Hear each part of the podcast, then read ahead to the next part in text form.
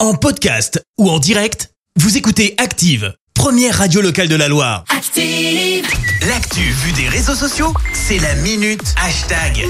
On parle buzz sur les réseaux sociaux avec toi Clémence. Et ce matin, on va parler d'un gros clash entre deux people. Oula, Et lesquels pour cause, deux queens, que dis-je, deux divas se produisent à Paris le même Ah soir. oui. D'un côté, Pata Beyoncé.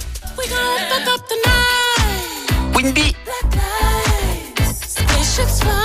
Beyoncé qui fait donc euh, le Stade de France hein, le 26 mai prochain. Et puis de l'autre, t'as Aya Nakamura.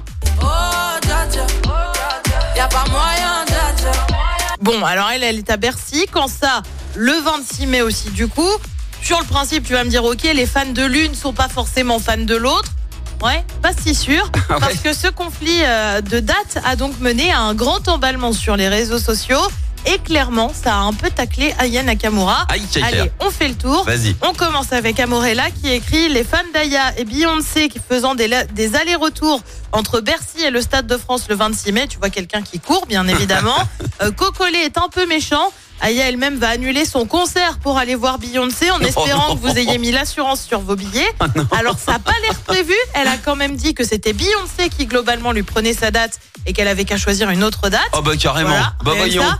Abdou se moque gentiment quand Aya va seulement faire Jaja puis partir pour aller voir Beyoncé.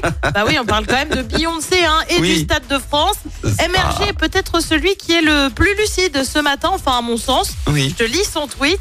Si en effet Beyoncé fait son concert le 26 mai au Stade de France, Aya ma chérie, je suis désolée, tu vas te retrouver avec une accord arena vide.